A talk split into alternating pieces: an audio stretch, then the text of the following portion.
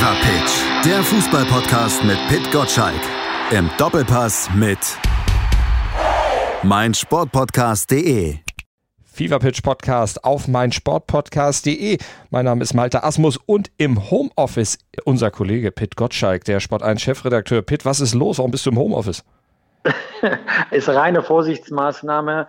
Äh, ich weiß ja nicht, wie gut die Verbindung ähm, zwischen uns beiden ist ähm, übers Telefon. Ich möchte dich äh, nicht in Gefahr bringen. Nein, im Ernst. ähm, alle, alles gut, aber die Einschläge in Sachen Covid kommen näher und vorsichtshalber habe ich einen Covid-Test hinter mir, um mal auf Nummer sicher zu gehen, nämlich niemand anstecke. Bleibe ich selbstverständlich zu Hause und warte ab, was das Testergebnis bringt. Der Virenschutz an meinem Rechner und an meinem Telefon, der ist eingeschaltet. Es kann nichts passieren. Aber ist der tatsächlich auch auf Covid eingestellt oder hast du das letzte Update nicht gemacht? Ich muss sagen, das weiß ich nicht. Das macht die IT bei mir hier. Ah, alle mal wegdelegieren. Ja, wenn man in so einem Medienimperium arbeitet wie du, kannst du das. Ich muss sowas immer noch selbst machen. So ist, so ist die Aufgabenverteilung zwischen uns. Ja, so du hast Leute, die es machen und ich muss es immer noch alles, äh, alle Maßnahmen selbst ergreifen. So Na, super. Ist es, äh, da kommst du irgendwann auch noch hin. Aber du hast auf jeden Fall was In anderes. In meinem nächsten Leben werde ich Malte Asmus. Das ist doch das, was ich mir jetzt vornehme. da musst du deine Haare aufgeben. Das ist gefährlich. Oh, ja, stimmt, da bin ich stolz drauf. Ich habe noch volle Pracht. Insofern äh, meinst du, es ist besser, wenn ich mit Gottschalk bleibe, ja? Dafür bin ich jung und knackig. Na gut, äh, dann vielleicht kannst du das mal in deinen Fragen auch ausdrücken, dass die auch jung und knackig sind. ja, mal gucken, vielleicht gelingt es mir ja heute ausnahmsweise mal nach über einem Jahr. Dann würde ich dich ja auch endlich mal überraschen in der 51. Folge. Du überraschst mich immer wieder. Mal so, mal so. Du hast mich auch mit äh, im Vorgespräch deinem, ja, deiner Info ein bisschen überrascht, dass du wegen eines Covid-Tests zu Hause bist. Ich hatte mir nämlich eigentlich eine ganz andere Einleitung überlegt für ah, unseren heutigen du Podcast. Da hat sie eine Gemeinheit ausgesucht und willst sie jetzt nicht preisgeben, damit sie sie nächstes Mal anwendet. Es würde ja. jetzt nicht passen. Na, nächstes Mal wird es wahrscheinlich auch nicht passen, aber wenn ich es jetzt anbringe, dann wäre der Witz irgendwo weg. Aber wir haben ja schon über unser jugendliches Alter gesprochen. Gegen den Mann, über den wir heute vor allem natürlich auch sprechen müssen, äh, da sind wir beide komplett jugendlich. Wir sprechen nämlich über ein Jubilar, ein Mann, der 60 Jahre alt wird am 30.10. und der ja, eine absolute Legende ist. Also keiner von uns. Ja, Diego Maradona. Ich musste gestern herzlich lachen. Ich habe einen Teasertext gelesen äh, zu einem Porträt über Diego Maradona, dass er eben 60 Jahre alt ist und dass er das geschafft hat, komme einem Wunder gleich, mhm. so wie er gelebt hat. Äh, ehrlich gesagt, als ich darüber nachdachte, konnte ich das nur bestätigen. Der Mann hat wirklich äh, nach dem seiner sportlichen Zeit, vor allem in Neapel, äh, so viel erlebt und so viele Skandale auch durchlebt, dass äh, ich mich eigentlich freuen äh, sollte oder er sich noch mehr, dass er 60 Jahre alt geworden ist. Da können manche Leute dreimal leben, die würden wahrscheinlich nicht so viel erleben wie Diego Maradona in seinem einzigen bisherigen Leben, das ja auch hoffentlich noch lange andauert. Über den sprechen wir gleich, aber wir können den Bogen nochmal zurückschlagen, denn du hast doch ein bisschen was mit Diego Maradona gemeinsam. Ich weiß es nicht um deine fußballerischen Qualitäten, aber er ist momentan auch zu Hause im Homeoffice sozusagen, weil er auch auf einen Covid-Test wartet. Er ist auch in Isolation. Also, dass Maradona zu Hause bleibt, halte ich für ein Gerücht. Ich kann es mir nicht wirklich vorstellen. Ich bleibe definitiv zu Hause, sicher ist sicher. Jetzt wurde gestern natürlich dann auch im Rahmen der Ministerkonferenz wieder Neues in Sachen Corona veröffentlicht. Es wurden Restriktionen dem Fußball, dem Sport auferlegt. Der Amateursport ruht ganz. Der Profisport, der muss zumindest erstmal auf Publikum verzichten für den gesamten November. So ist es zumindest erstmal angedacht. Der Aufschrei bei einigen Sportarten war natürlich groß. Die kleineren Sportarten, die haben Angst, dass sie ihre Existenzgrundlage verlieren, wenn keine Zuschauer kommt. Der Fußball kommt da ein bisschen besser weg. Der muss die Zuschauer im Stadion ja nicht unbedingt haben, obwohl Aki Watzke ja auch gesagt hat, also Geisterspiele, ja, das geht, dann können wir es aufrechterhalten, aber die finanziellen Einbußen, da wird trotzdem drüber geklagt in der Bundesliga. Ja, natürlich. Äh, Geld verdient äh, man ja trotzdem äh, noch mehr, wenn man Zuschauer zulässt. Ich glaube, er hat das mal auf eine Million Euro unterm Strich beziffert, äh, was da verloren geht, wenn man das äh, Westfalenstadion, den Signal Iduna Park ähm, leer lässt. Das ist schon viel Geld am Ende der Saison. Also je nachdem, wie viele Spiele man darüber hinaus hat, 17 bis 20 Millionen Euro. Also äh, ein, zwei Spieler äh, weniger Jahresgehalt bezahlen, heißt es ja umgekehrt. Das ist schon ein schwerer Schlag, aber ich denke vor allem an die kleineren Sportarten, die einen höheren Anteil ihrer Einnahmen aus den, aus den Studi äh, Stadion äh, Erlösen erzielen. Und dort trifft es natürlich äh, äh, doppelt und dreifach. Die können einfach nicht spielen. Ich denke an Eishockey, ich denke dann an, an Basketball. Das sind alles, die gehen alle irgendwie auf Notstrom oder gar nicht, ja aber die sind wirklich in Existenznot. Ich habe Kölner Haie gelesen, die Profis verzichten auf 60 Prozent äh, ihres Gehaltes. Mhm. Also von dieser Höhe habe ich in der Bundesliga, in der Fußball-Bundesliga noch nichts gehört. Das wären schon, schon Maßnahmen. Ne? Es gibt natürlich viele Sachen, die die Vereine machen. Beim ersten Köln habe ich erfahren, dass äh, man den Leuten, die in Kurzarbeit gegangen ist, das Gehalt wieder auf 100 Prozent aufgestockt hat mit Vereinsmitteln. Das finde ich auch völlig in Ordnung. Die Spieler und Angestellten haben ja auch auf Geld verzichtet. Aber im Fußball geht es vergleichsweise gut. Ja, die Bundesliga läuft auf Notstrom. Wenn ähm, die Zuschauer ausbleiben in den Stadien, natürlich hätten wir gerne wieder die Atmosphäre und von mir aus auch nur 3000 äh, Zuschauer in manchen äh, Stadien war das ja möglich. Aber die Gesundheit, das Gemeinwohl geht einfach vor, ob wir das wollen oder nicht. Und das muss auch die Bundesliga akzeptieren. Gleichwohl freue ich mich natürlich darauf, dass der Ball weiter rollt soweit ich das auch gehört habe von der Bundesliga, sollen keine Spieltage ausfallen, allenfalls einige Spiele. Ähm, das, darauf müssen wir uns einstellen. Das kennen wir ja auch schon. Wir denken an die zweite Liga. Mhm wo das ja schon mehrfach dann passiert ist. Die werden dann irgendwann nachgeholt. Ich habe keine Ahnung, wann diese Spiele nachgeholt werden sollen. So dicht ist ja der Terminplan. Aber da wird es noch ein paar skurrile ähm, ähm, Anschlusszeiten geben. Macht ja auch nichts. Man muss ja keine Rücksicht auf Zuschauer nehmen in dem Fall. Aber irgendwie wird die Bundesliga weiter durchgepeitscht werden. Das auf jeden klar. Fall, ja, klar. Äh, jetzt hast du schon gesagt, also die Vereine wird es auch treffen. Hätten die nicht vielleicht sich auf diese zweite Welle noch anders vorbereiten müssen, damit diese ja, Verluste, die sie machen, nicht zu hoch werden? Vielleicht auch bei Transfers sich noch mehr einschränken müssen, Spielergehälter vielleicht noch mehr dann doch auch beschränken müssen? Hinterher ist man immer schlauer. Und ich finde, ähm, ich gehöre wirklich nicht zu denen, die sagen, man hätte das und das besser machen sollen. Ich bin wirklich überzeugt, dass alle, auch in der Politik, nach bestem Wissen und Gewissen äh, handeln. Also Politiker achten ja schon darauf, ähm, dass sie keine unpopulären Entscheidungen treffen. Wenn sie es tun, dann sind äh, diese unpopulären Entscheidungen offenbar unabwendbar. Mhm. Sonst würden Politiker das nicht tun. Auch die wollen wiedergewählt werden. Das heißt, die Lage ist ernst und wir sollten einfach mal akzeptieren, dass die Lage ernst ist und dass die Politiker keinen Sinn darin sehen, uns zu quälen, sondern sie wollen irgendetwas tun, um uns zu schützen. Ja, also wenn ich zum Beispiel höre, die Gaststätten, ja, hätten ja alle Hygienevorschriften eingehalten, dann kann ich sagen, ja, viele haben das getan, aber eben nicht alle. Und deswegen haben wir die Situation, wie sie sind. Vor vier, fünf Wochen dachten wir noch, naja, wird alles gut jetzt in der Corona-Pandemie und wir können jetzt schon wieder Zuschauer zulassen. Vielleicht war das jetzt im Nachhinein betrachtet zu früh, weil ja. eine Politiker, einige Politiker vorneweg, Armin Laschet, einfach vorgeprägt sind, um sich populär zu machen. Ja, vielleicht ist jetzt mal die Zeit, unpopuläre Entscheidungen zu treffen. Wir sollten das akzeptieren, weil ähm, die Gesundheit geht doch immer vor. Das ist auch wieder drei Euro fürs Phrasenschwein und trotzdem stimmt dieser Satz. Hat vielleicht einfach falsche Vorstellungen auch bei vielen geweckt, dass man gesagt hat, okay, wenn äh, Zuschauer ins Stadion können, dann können wir hier jetzt auch Halligalli machen. Dann scheint das ja alles nicht so schlimm zu sein. Ohne dann das zu bedenken, doch, dass man selber keine... Genau diese Signalwirkung, von der man ausgeht. Die Bundesliga hat wirklich alles getan. Jeder Verein. Und ich habe einige Vereine besucht, ich habe das mitbekommen, was diese Vereine geleistet haben, um Hygienevorschriften einzuhalten. Und selbst das reicht offenbar nicht, um in irgendeiner Weise diesem Virus äh, Herr zu werden. Ähm, die Bundesliga darf froh sein, wenn man eben Geisterspieler überhaupt machen darf. Dann ist man schon weiter als im Frühjahr, als alles dicht gemacht worden ist. So, und wir müssen das akzeptieren. Dann schauen wir halt jetzt Fernsehen. Es geht halt nicht anders. Oder wir sagen, wir verzichten ganz auf Fußball. Dagegen wäre ich jetzt, ja weil äh, so eine Depression in der Bevölkerung ist auch nicht das Richtige. Da sollten wir wirklich jetzt gucken, ähm, ein vernünftiges Mittelmaß äh, mhm. dann auch zu finden. Und ich habe das Gefühl, wenn wir jetzt mal im November die Zähne wieder zusammenbeißen, um einigermaßen Kontrolle über das Virus wieder zu gelangen, dann ist das schon ein erster wichtiger Schritt. Und vielleicht sieht es dann mal anders aus, wenn wir Richtung Weihnachten gucken. Das wollen wir alle hoffen und deshalb bleiben wir auch zu Hause und halten uns an die Maßnahmen, die da verordnet wurden. Schatz, ich bin neu verliebt. Was? Da drüben. Das ist er. Aber das ist ein Auto. Ja, eben. Mit ihm habe ich alles richtig gemacht. Wunschauto einfach kaufen, verkaufen oder leasen. Bei Autoscout24. Alles richtig gemacht. In rund 40 Folgen habt ihr mich jetzt schon sagen hören, I want to tell you about the Beatles. Ich habe euch die Geschichten zu ihren Alben und ihren Songs erzählt, euch ihre wichtigsten Wegbegleiter und Vertraute vorgestellt und natürlich die Orte, die für die Bandgeschichte eine wichtige Rolle spielten. Habt ihr die drei bisherigen Staffeln schon durchgehört? Nein? Na, worauf wartet ihr dann noch? Rein in den Podcatcher eurer Wahl und einfach mal losgehört. Und folgt gerne auch unserem Instagram-Kanal iwtty-Beatles Podcast.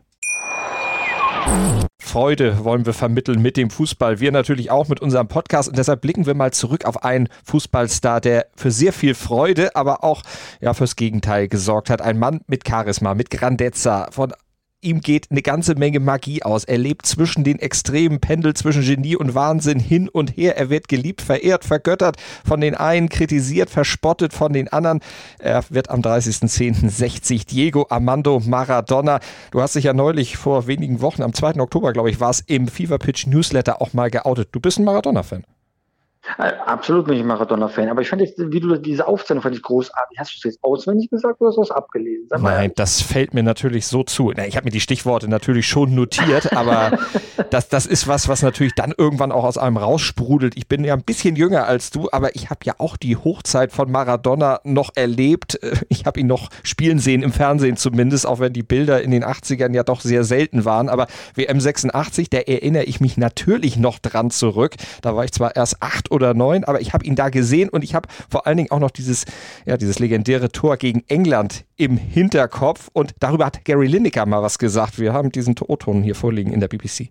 The hand of God and Diego Maradona. Um, the ball was cleared, it was lobbed into the box and Diego jumped up, punched it past Pete Shilton. And he got away with it. I've spoken to Diego. He said to me, he said, "Yes, I handballed it, and you know, I got away with it, but you know, that's that's what we did in South America. It's, you know, we we try and win." Gewinnen um jeden Preis. Aber was hätte er auch machen sollen? Ähm, ja, also heutzutage wäre das Tor ja gar nicht möglich gewesen, weil der Videoschiedsrichter eingeschritten wäre und gesagt, nein Leute, das Tor des Jahrhunderts, äh, nee, war es ja nicht, das war ja ein anderes Tor. Aber dieses Handtor äh, hätte nicht, äh, nicht gelten dürfen und wahrscheinlich wäre er auch bei Twitter dafür äh, aus der Fußballwelt verbannt worden. Ja. Das ist, war damals eine andere Zeit. Da hat man ihn für seine Cleverness äh, gefeiert. Und äh, es war ja auch äh, ein entscheidendes Match auf dem Weg zum WM-Sieg äh, 1986. Er hat die Leute einfach fasziniert, weil so groß war er ja gar nicht ähm, und hat trotzdem so viel Kraft, so viel Eleganz verkörpert, wie sie heute bei den Spielern eigentlich schon vorausgesetzt werden. Damals war es außerordentlich, weil er mit dem Ball angefangen hat. Also er gehört auf jeden Fall zu den Top drei Fußballspielern in meiner Welt, mhm.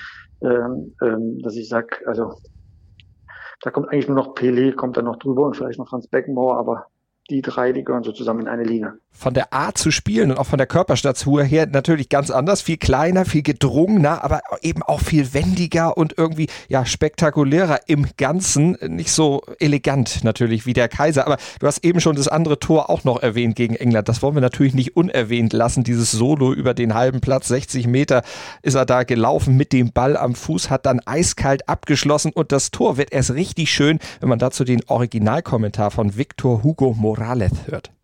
Ahí la tiene Maradona, lo marcan dos, pisa la pelota Maradona, arranca por la derecha el genio del fútbol mundial y deja el tercero tocar para Borruchaga siempre Maradona, genio, genio, genio, ta, ta, ta, ta, ta, ta, ta. Also ich weiß nicht, wie es dir geht, mir läuft es eiskalt den Rücken runter. Absolute Gänsehautmoment. Äh, das ist, das geht mir, geht mir nicht anders, ja. Manchmal vermisse ich solche Typen. Ich muss zugeben, das ist auch eine Altersfrage, dass Messi diese Emotion nicht bei mir auslöst. Maradona ist für mich der größte Argentinier äh, äh, des Landes, äh, also der Fußballgeschichte. Und ähm, ich war auch bei seinem letzten Länderspiel äh, dabei, 1994 bei der Weltmeisterschaft, als herauskam, dass er da schon wieder Dopingmittel eingenommen hat, mhm. um sein Gewicht zu reduzieren.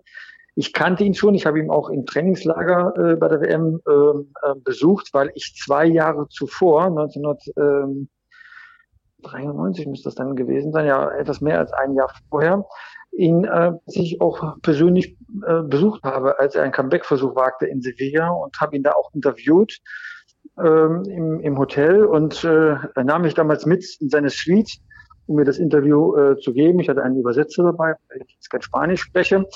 Und das war ein ziemlich natürlicher Umgang. Ja, er hat sich da, als er vom Laufen kam, dann ausgezogen und so lange, bis er dann wirklich nur noch in der Trainingshose vor mir stand, hat er ganz, ganz beruhigt meine Fragen beantwortet, auch seine Fragen zum Drogenkonsum. Mhm. Äh, der war ja damals äh, gesperrt gewesen, weil er äh, Drogen eingenommen hatte und hat dann auch äh, über diesen Fehler äh, seines Lebens dann auch, auch erzählt. Nein, das, ähm, deswegen, allein deswegen, wenn man ihm einmal begegnet, einem solchen Idol, dann hat man eine persönliche Beziehung dazu. Das war schon ein sehr, sehr bewegender Moment, mit einem solchen Fußballer zu reden. Wenn man ein bisschen Fußballfan ist, dann vermischt sich das vielleicht auch mit dem journalistischen Auftrag. Mhm. Man mag mir das nachsehen, aber alltäglich ist das ja nicht so eine Legende zu treffen. Du warst damals ja auch noch sehr jung und musstest ordentlich baggern, dass du überhaupt rankamst an Diego Maradona. Das war ja nicht so, dass du sagtest, okay, wir machen ein Interview, hey komm, geht los, sondern äh, das bedurfte so ein bisschen Vorbereitung.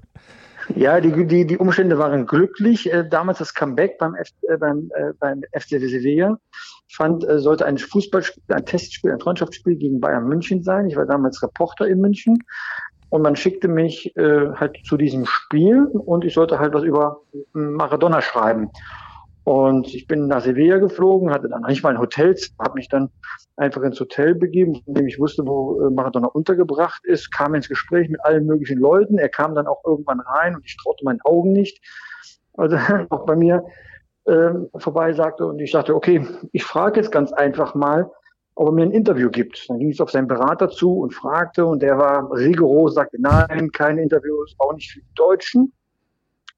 Aber ne, wer mich ein bisschen kennt, weiß, da lasse ich mich ja noch nicht abwimmeln, sondern habe dann in der, ja kann man so sagen, in der Hotellobby rumgelungert, sah dann Maradonas damalige Frau mit den kleinen Kindern und fing dann an, mit den Kindern am Swimmingpool zu spielen, Bauklötze bauen und so weiter alles und gewann damit eine gewisse Sympathie bei Frau Maradona, die natürlich wusste, erstens, dass ich Journalist bin und zweitens, dass ich ein Interview haben wollte. Ich brauchte das gar nicht zu erwähnen, das hatte sie schon rumgesprochen, weil so viele Deutsche gab es nicht in dem Hotel.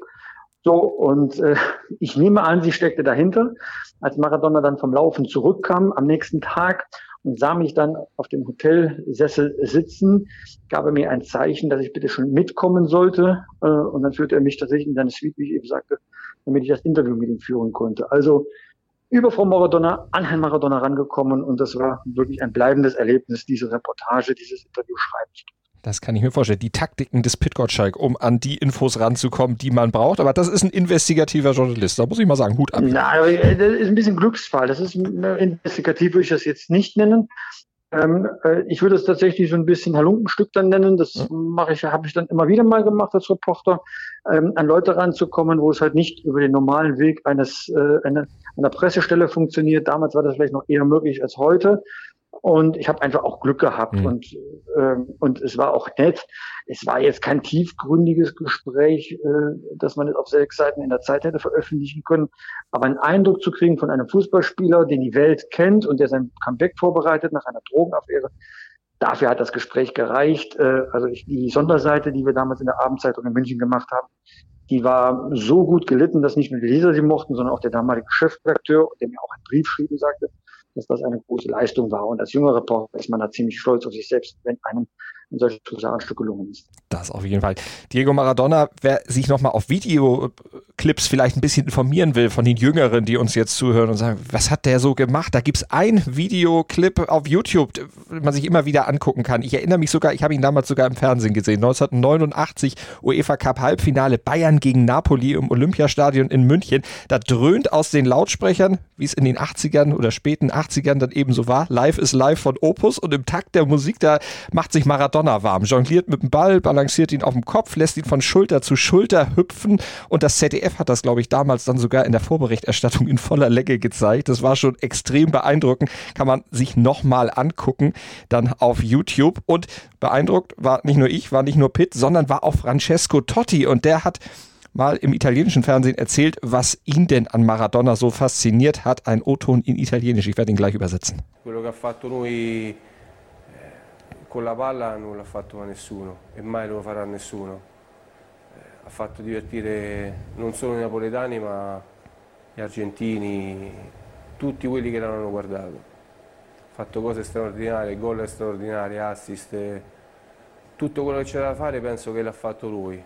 Also Totti hat hier gesagt, was Maradona mit dem Ball gemacht hat, das kann einfach kein anderer und das wird auch kein anderer jemals wieder können. Er hat die Neapolitaner unterhalten, die Argentinier, den hat er Spaß gemacht. Allen, die ihm zugesehen haben, den hat er Spaß gemacht. Er hat außergewöhnliche Dinge gemacht, außergewöhnliche Tore geschossen, Assists gegeben, alles, was man sich vorstellen kann. Er hat es einfach wirklich getan. Und Rüd Hüllet, sogar Wegbegleiter von Diego Maradona damals in der Serie A, der hat noch weitere Vorzüge auch auf Italienisch herausgestellt. Lui era anche un leader.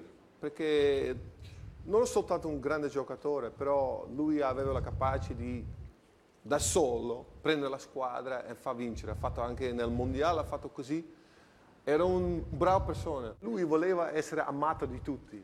Ein Leader auf dem Platz, einer, der nicht nur ein guter Spieler war, sondern eben auch ein Spiel alleine entscheiden konnte, eine Mannschaft mitreißen konnte. Das habe er bei der WM gemacht, sagt Rüllet. Und er war ein guter Mensch, der Diego Maradona, aber einer, der von allen geliebt werden wollte. Hast du ihn so mit dieser Eigenschaft dann auch in diesem Interview erlebt, eben dieses, dieser Wunsch, geliebt zu werden? Also er war sehr freundlich zu mir und er hat mir eine Grundbotschaft mitgeben wollen, dass er nicht als Vorbild taugt, sondern dass jeder Mensch das Recht hat, seine eigene Erfahrung zu machen und damit auch seine eigenen Fehler. Und das hätte er getan. Er war weit davon entfernt, jetzt missionarisch tätig zu werden, alle Leute zu verbessern. Mhm. Ähm, also diese Grundehrlichkeit in diesen Aussagen hat mir damals und wie heute dann sehr, sehr gut gefallen, dass er jetzt nicht herumschwadroniert und sich besser darstellen möchte, als er ist, sondern er wusste genau, was er getan hat. Später, und dann auch durch die mediale Übersetzung hatte man nicht immer den Eindruck, dass er weiß, was er tut. Zu dem Zeitpunkt damals kam das, äh, kam das ehrlich rüber, dass er seine Karriere fortsetzen möchte nach der Auszeit. Es ist ihm ja nur bedingt gelungen. Es war ja mhm. keine wirklich erfolgreiche Zeit bei Sevilla und äh, die Rückkehr zur Nationalmannschaft endete dann auch äh, in einem Eklat, dass er wieder Mittel genommen hatte. Also das ist halt ein Auf und Ab in seiner Karriere gewesen. Ähm, ob er jetzt ein guter Mensch ist oder ein schlechter Mensch, das kann ich nicht beurteilen. Ne? Also da kennt man nach einem, nach einem Kontakt äh, die Leute nicht gut genug. Ja, er hat mich gut behandelt. Das ist das, was hm. ich sagen kann. Und ähm, ich hätte mich auch schlecht behandeln lassen für ein Interview. Aber in dem Fall war er wirklich zuvorkommend und auch seine Familie reizend. Und mehr kann ich über ihn als hm. Menschen gar nicht so sagen, dass ich einen Fußballer bewundere hat auch viel mit äh, Television zu tun. Dann gucken wir nochmal auf das Fußballerische. Also ein Junge aus armen Verhältnissen, aus Fiorito, einem Vorort von Buenos Aires. Er hat über den Fußball sehr schnell und sehr früh den sozialen Aufstieg geschafft, spielte erst in Argentinien für die Argentinos Juniors. Mit 15 in der ersten Liga hat er sein Debüt bestritten. Mit 16 war er schon Nationalspieler, mit 17 Torschützenkönig. Mit 19 hat man ihn schon zu Südamerikas Fußballer des Jahres gewählt. Er wechselte dann zu den Boca Juniors, 82 dann zum FC Barcelona für 8 Millionen Mark da damals. Das war damals viel, viel Geld. Da plagten ihn dann aber Krankheiten, Verletzungen. Er stritt sich mit Udo Lattek und dem Präsidenten, wechselte dann 84 für 24 Millionen D-Mark, damals Rekordtransfer überhaupt zu Napoli. Und da ging sein Fußballstern dann richtig auf. Da fing er an, sich diesen Legendenstatus zu erspielen. Und darüber hatte Marcel Reif, euer Sport 1-Experte, vor einiger Zeit mal im MDR gesprochen. Sie haben ihn Gott ähnlich verehrt weil er genau ihnen eine Religion gegeben hat, einen Glauben an sich selber, an irgendetwas. Er hat dieser Region Neapel, die vorher Abschaum war, für, selbst für, für den Norden Italiens, Camorra, äh, zerstörte Infrastrukturen, Müllberge. Und, und dann kommt einer und die werden italienischer Meister nach weiß ich wie viel vergeblichen Jahrzehnten. Und das gab diesen Menschen, die hatten vielleicht wenig zu fressen, aber sie hatten etwas zu glauben. Und das, deswegen hat er sich seinen Status redlich verdient. Hm, dieser gottähnliche Status, war das vielleicht auch irgendwann das, was ihm, diesem Jungen aus einfachen Verhältnissen, einfach auch zu Kopf gestiegen ist, was ihn dann hat abdriften lassen? Also zu Kopf gestiegen wäre, glaube ich, der falsche Ausdruck. Ich habe diese Dokumentation gesehen über die Maradona, die ja. voriges Jahr erschienen ja. ist und sie gibt einen Eindruck davon, dass alle Seiten an ihm gezogen haben und er nicht mehr wusste, zu welcher Seite er nachgeben sollte. Und das zerreißt einen Menschen.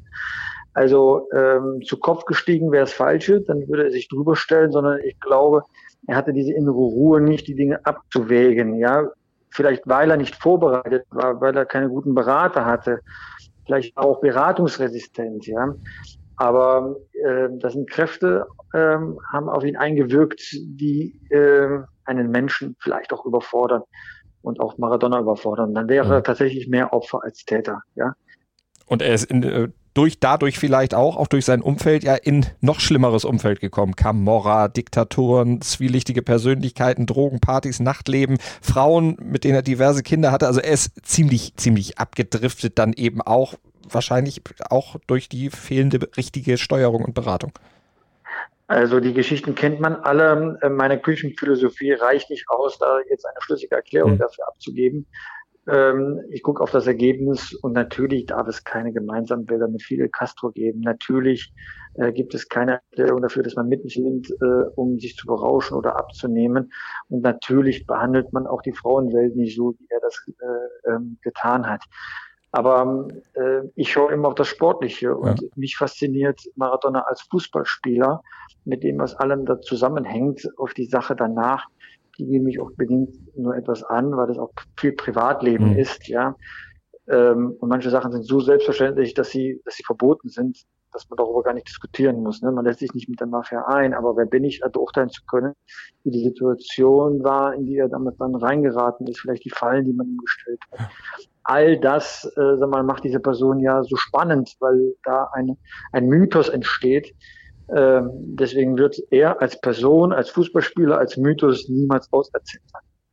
Und daran kann dann auch seine ja, auch Trainerzeit nichts ändern, wenn wir beim Sportlichen bleiben, denn die ist ja weit weniger erfolgreich gewesen als die Spielerzeit. Also den Transfer vom Spieler zum Trainer, wie zum Beispiel Franz Beckenbauer das geschafft hat, das hat er nicht.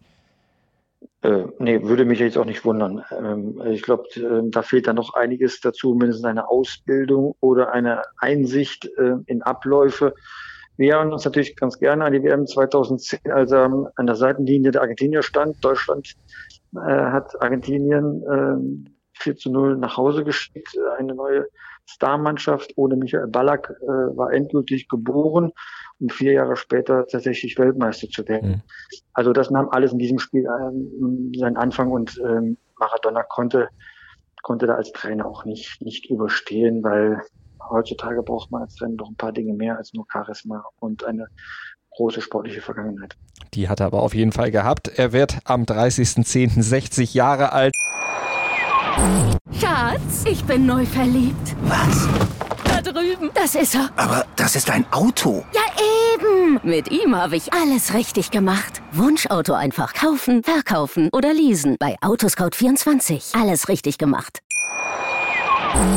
wir haben über die Bundesliga am Anfang gesprochen, über die Bundesliga unter Corona-Bedingungen. Wir haben über Maradona gesprochen, der ja auch aktuell unter Corona zu leiden hat. Die argentinische Liga, die geht am 30.10. auch wieder los nach der Corona-Pause. Mal gucken, wie lange. Was erwartest du jetzt noch dann sportlich vom Bundesliga-Wochenende, um den Abschluss zu finden und den Bogen zu spannen? Naja, ähm, ich gucke auf das Sorgenkind der Liga, Schalke 04. Die müssen ja schon am ähm, äh, am Freitagabend ran mhm. gegen den Aufsteiger VfB Stuttgart. Das ist äh, ein, ein, in vielerlei Hinsicht hochbrisantes Spiel. Erstens ist es jetzt ein Spiel, das Schalke gewinnen muss, um aus der Tristesse der Bundesliga-Tabelle rauszukommen. Aber VfB Stuttgart, die machen einen fantastischen Eindruck in dieser noch jungen Saison. Äh, sehr aggressiv, sehr ähm, druckvoll ähm, auf dem Rasen. Also genau so, was man eigentlich von Schalke erwartet. Also da wird sich vieles in dieser Saison entscheiden, in diesem, in diesem einen äh, Spiel, weil die Stimmung wird definitiv kippen. Es gibt keine Entschuldigung mehr, anders als bei den Spielen gegen Bayern oder äh, Dortmund oder RB Leipzig. Ähm, wenn man sagt, äh, die Spiele kann man verlieren.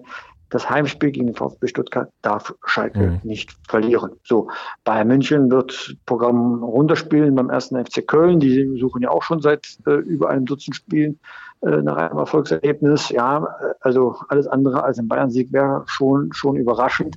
Und äh, Borussia Dortmund muss am äh, Samstagnachmittag beweisen, dass man beim Aufsteiger Arminia Bielefeld auch gegen scheinbar kleine Mannschaften äh, siegen kann. Also steckt eine Menge drin in diesem mhm. Spieltag. Ich freue mich sehr darauf. Ähm, wird sehr interessant am, am, am Wochenende. Gladbach-Leipzig vielleicht noch am Samstag 18.30 das Topspiel. Die Mannschaft von Gladbach, die ja Real Madrid am Rande der Niederlage hatte, dann doch am Ende wieder den Ausgleich kassierte und Leipzig, die von Manchester United ja abgeschossen wurden. Wie wirkt das nach bei beiden? Was glaubst du? Also Also wenn man 0 zu 5 verliert, dann ist das definitiv drei Tore höher, als man vielleicht im Worst-Case-Szenario das vorgesehen hatte. Ja, man hat sich wahrscheinlich schon etwas ausgerechnet. Aber Manchester United zeigt sich anders in der Premier League, wieder erstarkt, hat ja in Paris gewonnen, jetzt die, äh, den zweiten Dreier gegen RB Leipzig eingefahren, gegen die Mannschaft, die voriges Jahr noch im äh, Halbfinale der Champions League gestanden hat. Also ähm, RB Leipzig äh, wird jetzt eine Reaktion zeigen. Mhm. Und äh, die Gladbacher zweimal gebeutelt, weil sie in der Nachspielzeit äh, den Ausgleich kassiert haben in der Champions League. Zwei Punkte statt sechs Punkte. Das ist auch bitter. Also ähm, da verdient der, äh, der Name äh, des Topspielers sich den Namen. Und da freuen wir uns drauf. Das wird sicher auch am Sonntag Thema im Doppelpass sein. Absolut, absolut. Ja, wir ähm, wollen natürlich viel über Spitzenspiel machen. Äh, Markus Krösche, der Sportdirektor, von ähm, RB Leipzig wird zu Gast sein und Rede und Antwort stehen, ob RB Leipzig tatsächlich das Zeug zur deutschen Meisterschaft hat. Also Sonntag 11 Uhr Doppelpass auf Sport 1, Montag dann wieder 6.10 Uhr den Fever Pitch Newsletter, wenn ihr ihn abonniert, unter newsletter.pitgottschalk.de und am nächsten Donnerstag dann wieder die neueste Ausgabe unseres Podcasts vom Fever Pitch Podcast. Den könnt ihr dann wieder hören. Vielleicht abonniert ihr ihn einfach mit dem Podcatcher eurer Wahl oder bei iTunes, schreibt uns eine Rezension, gebt uns ein paar Sterne, da würden wir uns sehr drüber freuen, aber schaltet auf jeden Fall wieder ein gutes Fußballwochenende. Viel Spaß vielleicht mit der virtuellen Feier mit Diego Maradona und dann bis nächste Woche. Danke euch, danke dir, Pitt. Tschüss, Martin. Schatz, ich bin neu verliebt. Was? Da drüben. Das ist er. Aber das ist ein Auto. Ja, eben. Mit ihm habe ich alles richtig gemacht. Wunschauto einfach kaufen, verkaufen oder leasen. Bei Autoscout24. Alles richtig gemacht. Wie baut man eine harmonische Beziehung zu seinem Hund auf? Puh, gar nicht so leicht. Und deshalb frage ich nach, wie es anderen Hundeeltern gelingt, beziehungsweise wie die daran arbeiten. Bei Iswas Dog reden wir dann drüber. Alle 14 Tage neu mit mir, Malte Asmus und unserer Expertin für eine harmonische Mensch-Hund-Beziehung, Melanie Lippisch. Iswas Dog mit Malte Asmus. Überall, wo es Podcasts gibt.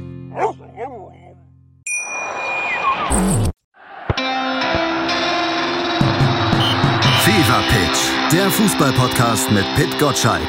Im Doppelpass mit meinsportpodcast.de. Schatz, ich bin neu verliebt. Was? Da drüben. Das ist er. Aber das ist ein Auto. Ja, eben. Mit ihm habe ich alles richtig gemacht. Wunschauto einfach kaufen, verkaufen oder leasen. Bei Autoscout24. Alles richtig gemacht.